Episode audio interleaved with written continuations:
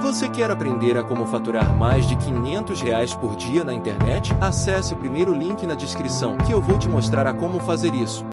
É, a mudança de hábito, as pessoas muitas vezes perguntam, pô, qual foi a virada de chave? O que, que você fez ali que virou sua chave? Eu sempre falo que mudança de hábito ela é uma coisa gradual. Você começa a mudar um hábito quando você começa a se incomodar com aquele comportamento, mesmo você continuando executando aquele comportamento outras vezes, até que em algum momento você tem de fato uma configuração contextual que faça você alterar o seu comportamento. Mas não é uma virada de chave. Muita gente acha que é uma virada de chave, por isso começa a academia e uma dieta na segunda-feira e quinta-feira já não consegue mais manter ter, porque não é uma virada de chave, não dá para tratar como uma virada de chave. Então, eu sempre falo, quando você quer destruir um hábito ruim, é interessante você criar um bom que tenha uma competição com esse outro. Então, por exemplo, o cigarro começou a atrapalhar a minha evolução na corrida, então eu comecei a ficar puto de fumar. Porque antes fumar para mim tinha uma função, uma função social, os meus amigos fumavam, então na hora do café a gente fumava, na hora do intervalo da aula a gente fumava, trocava uma ideia. Era uma função social para interagir com aquele ambiente, com aquele contexto. Então o cigarro tinha uma função legal na minha vida. Tem uma máxima na psicologia comportamental comportamental que é todo comportamento tem uma função. Você uhum. não se comporta sem função. Tudo tem uma função. E o cigarro tinha essa função. E depois de um tempo que eu comecei a correr, o cigarro começou a ter uma função pejorativa dentro da minha, do meu repertório comportamental, que era atrapalhar minha corrida. E a corrida começou a deixar o hábito do cigarro cada vez mais desinteressante para mim. Até que um momento eu comecei a fumar só final de semana, até que outro momento eu comecei a fumar só quando eu via um ou dois amigos, até que um momento eu percebi, cara, eu sempre tô fumando quando eu saio com aquela galera. É sempre quando eu saio com aquela galera que dá vontade de fumar. Então eu parei de sair com aquela galera. E hoje a gente sabe que o vício, de uma maneira geral, é extraordinariamente contextual. Muito. Tanto é que a internação, que seria o passo mais extremo de um tratamento com um adicto, é nada mais, nada menos do que remover o sujeito do contexto e evitar contato com ambientes onde ele usava droga. Então, hoje a gente tem isso muito claro na, na, nos estudos de neurociência que vício, de uma maneira geral, é muito contextual. Se você quer parar de beber, não vá ao bar, não saia com as pessoas que você sempre bebeu. Se você quer parar de fumar, o, o cigarro é o pior, e eu sempre digo que o cigarro é o pior vício de tratar, porque diferente de álcool e outras drogas, o cigarro ele infecta a vida. Você fuma no carro, fuma no intervalo do trabalho, fuma antes de dormir, fuma ao acordar, fuma no café. Bebida é diferente, você bebe em lugares específicos, então é mais fácil isolar aquelas variáveis. Cigarro ele infecta a sua vida, é muito difícil. Mas a corrida foi meio que que fez essa mudança de hábito, cara. Assim, o que que diferencia alguém que consegue e alguém que não consegue? Tentando não ser prolixo fixo, primeiro, você precisa, antes de mais nada, estabelecer um terreno fisiológico que permita a alteração do hábito.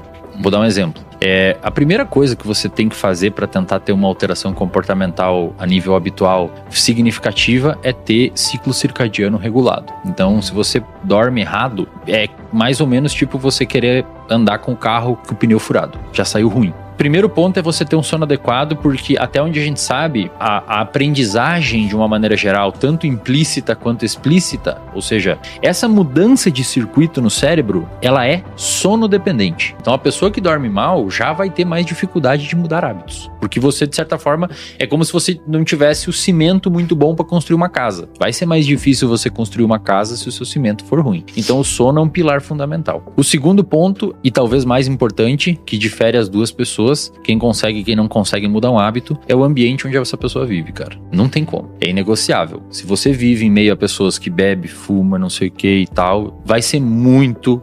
Você pode até conseguir. Não é 8 ou 80, você pode até conseguir.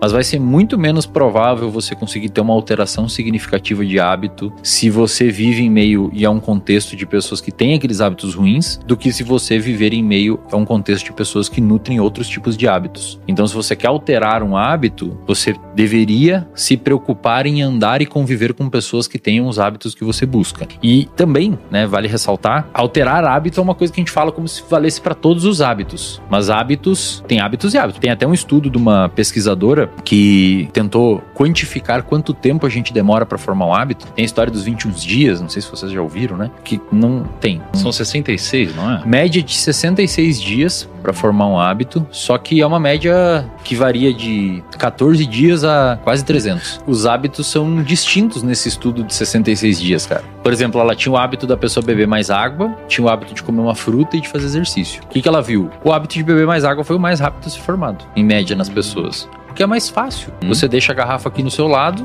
É diferente de você ter que ir à academia que envolve interação social, envolve deslocamento, Uhum. envolve abrir mão de um tempo da sua vida para fazer aquilo. Mas às vezes a pessoa demora para formar o hábito porque tem essas barreiras para vencer. Então, é, hábitos mais simples são mais simples, hábitos mais, mais é, é, fáceis são mais fáceis de formar e hábitos que envolvam um complexo muito grande acabam demorando mais. Mas o principal é o ambiente, tá? É Cara? o ambiente, É, né? contexto. Se eu for falar de crenças e traumas, assim, como que eu posso ressignificar, aprimorar, perdoar, mudar uma crença do passado que às vezes é algo que me impede de crescer, dar o próximo Isso é passo, legal. ganhar mais dinheiro, por Uhum. exemplo? Dentro da, da, da psicologia, de uma maneira geral, esse, essas crenças que você citou, elas têm dois nomes diferentes que dizem mais ou menos a mesma coisa, dependendo da, da perspectiva é, epistemológica que você for estudar a questão. Tem uma que a gente chama de crenças centrais, que são padrões fixos de comportamento que você desenvolve durante a sua vida devido à sua interação com o ambiente. Por exemplo, você pode ter uma crença de desamor. O que, que é isso? Muito comum em pacientes com depressão. Crença de desamor, crença de incapacidade, crença de insuficiência. No ensino fundamental, você teve, sofreu bullying.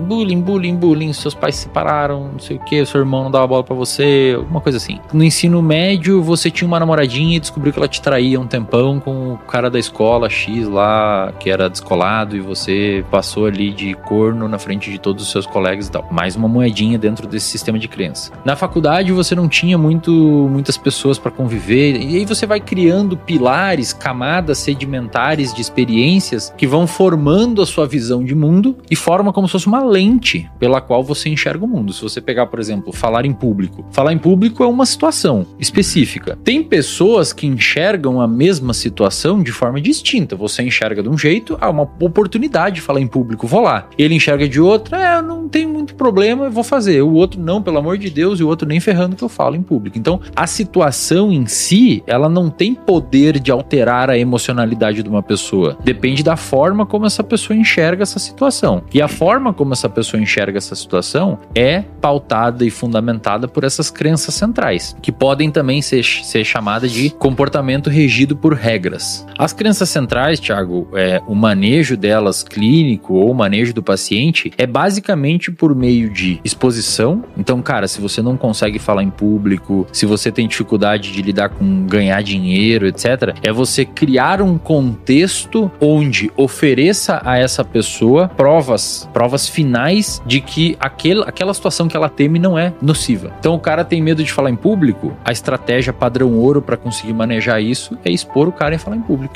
Por exemplo, a gente começou com dar bom dia pro porteiro, cara. A partir de agora, todo dia você vai dar bom dia pro porteiro. Na próxima semana, você vai falar com o caixa do supermercado. E assim a pessoa foi se expondo, foi vendo que aquilo ali não tem problema nenhum e que a associação que ela estava fazendo entre o pânico de falar em público e como se fosse um problema muito sério, ela é uma associação que não tem fundamento nenhum, só existisse medo na cabeça dela. É como se a gente limpasse as lentes do paciente, permitindo com que ele enxergasse o mundo de uma forma mais fidedigna. Crenças, cara, a forma que a pessoa se enxerga, eu sou, eu não sou amado, as pessoas são melhor que eu, eu não consigo, eu sou inferior, eu sou insuficiente, é, envolve um trabalho bastante difícil, porque normalmente essas crenças são muito rígidas. Como elas são formadas durante a história do indivíduo, é muito difícil você convencer ele que ele não é aquilo. Ele, o, o, o indivíduo ele fica se esgueirando e encontrando situações, fazendo um cherry picking que justifica a insuficiência dele. Por exemplo, você tira 10 em três provas, em uma você tira 9 e fala, viu? Sou burro não sou bom o suficiente. E ele esquece que tirou 10 nas outras e fica entrando em cima daquele 9 que ele tirou. Então é, é, é interessante se fazer um trabalho nesse sentido de ressignificação da forma como esse indivíduo interpreta o mundo e principalmente de preferência expondo ele a situações que colocam contra aquilo que ele imagina ser verdade. Você gostaria de viver de YouTube, fazer seu próprio horário, trabalhar de onde você quiser e principalmente gerar muita receita? Finalmente a gente lançou o Viver de YouTube, que é o único treinamento no mercado que vai te acompanhar do absoluto zero até a criação do seu canal de sucesso. Basta garantir sua vaga clicando no botão abaixo para começar seu império no YouTube, hein?